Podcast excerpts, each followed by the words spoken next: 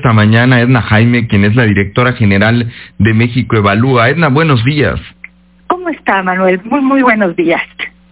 Edna, parece que no pasa, como nos comentaba el Aguilar, en este periodo de sesiones, esta iniciativa del presidente de 18 organismos, pues de todo, ¿no? Centralizados, desconcentrados, fideicomisos, unidades administrativas. Desde México evalúa cómo se está viendo esta reforma y cómo ven las posibilidades de avanzar en un diálogo, pues que pueda modificar algunos de sus puntos más polémicos, como en el caso del CIPINA.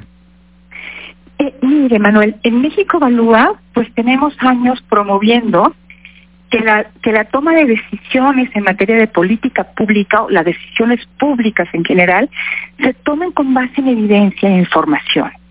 Y me parece que a esta iniciativa le hace falta ofrecernos eso, que nos, que nos den la, la lógica, entendemos la lógica de austeridad del presidente, sería la tercera ronda de recortes eh, al aparato público federal, pero sí que nos dijeran qué poblaciones atiende, qué problema público se resuelven con estos 18 órganos y cómo es que la fusión que están proponiendo no afecta la atención de estos problemas públicos o de estos grupos objetivo. Eh, porque pues es muy fácil eh, pues de una sentada eliminar, reorganizar pero no sabemos cuál es el impacto sobre la gente. y esto me parece que es la pregunta clave que nos debemos hacer con toda reforma a la administración pública. ¿Cuáles han sido los efectos de cancelar programas sociales? que habían sido evaluados y que habían mostrado efectividad.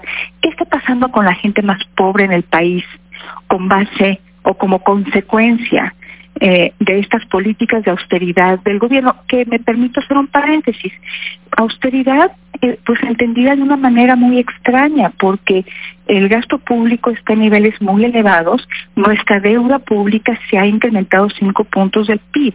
Entonces, la pobreza franciscana, eh, pues en, en el balance global, pues no se siente, no se siente. Entonces, estamos sacrificando ciertos programas, ciertas instancias, en razón de qué? ¿Qué estamos dejando de atender?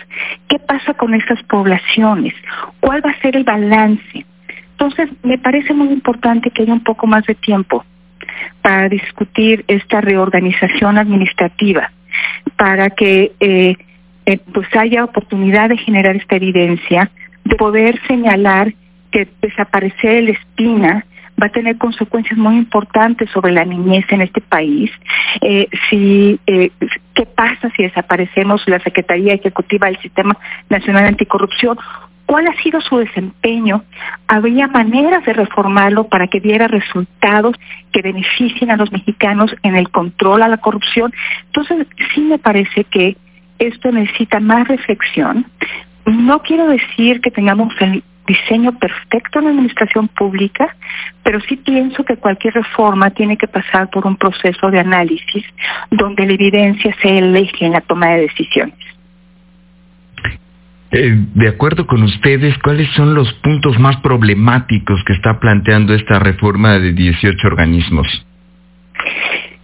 Que el punto de partida es que en el argumento que presenta desde el Ejecutivo Federal es que hay funciones que se duplican. No necesariamente. En la Secretaría Ejecutiva del Sistema Nacional Anticorrupción no encuentro en ningún otro organismo público o dependencia pública el trabajo que ellos hacen. Y es importante que esté afuera de las instancias, estoy hablando de este en particular, de que, que, esté, que sea un ente fuera de las instancias que son parte del sistema, porque justamente es una secretaría ejecutiva de un sistema donde participan estas estas eh, instancias, instituciones públicas que son parte del Sistema Nacional Anticorrupción. Lo que hace esa Secretaría Ejecutiva no lo hace nadie más. Lo que hace el sistema de protección de niños y, adolescentes no lo hace nadie más. Entonces, eh, sí me preocupa que estemos dejando huecos que generen un costo enorme. En la vida de niños, niñas y niños, en la vida de personas, pero también en el desempeño de nuestras instituciones. Eh, a mí me parece que lo que hemos visto en estos años y en las distintas rondas de austeridad y de recorte es que hemos estado cercenando las capacidades del Estado, del gobierno federal, de las dependencias públicas para cambiar la realidad. Y entonces me parece que llegamos a un punto muy contradictorio, donde este gobierno se plantea como la cuarta transformación, pero está acortado, cercenado todas las capacidades para poder llevar a cabo transformaciones sustantivas. Entonces, esa sería mi valoración general. Estamos perdiendo capacidades en nuestras burocracias para generar respuestas públicas, intervenciones, política pública, para resolver los temas que más nos aquejan. El presidente tiene, eh, es claro, proyectos prioritarios en materia de inversión física, sus proyectos emblemáticos y tiene sus programas sociales que básicamente son de transferencia, eh, son, son transferencias monetarias, eh, pero no todo se soluciona así.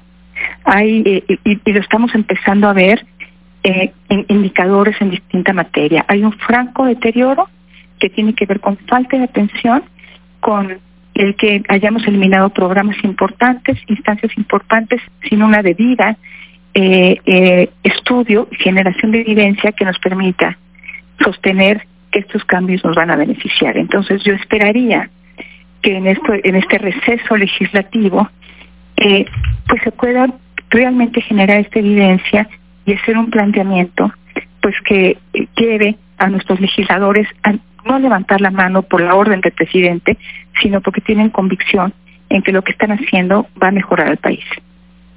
Pues muchísimas gracias, Edna Jaime. Estaremos pendientes de lo que ocurra, de si finalmente cuándo será discutida esta reforma que plantea el presidente López Obrador y si se va a abrir un parlamento abierto o un periodo más amplio de discusión en torno a la fusión, extinción, en fin, de estos 18 organismos desconcentrados. Por lo pronto, muchas gracias por su presencia esta mañana.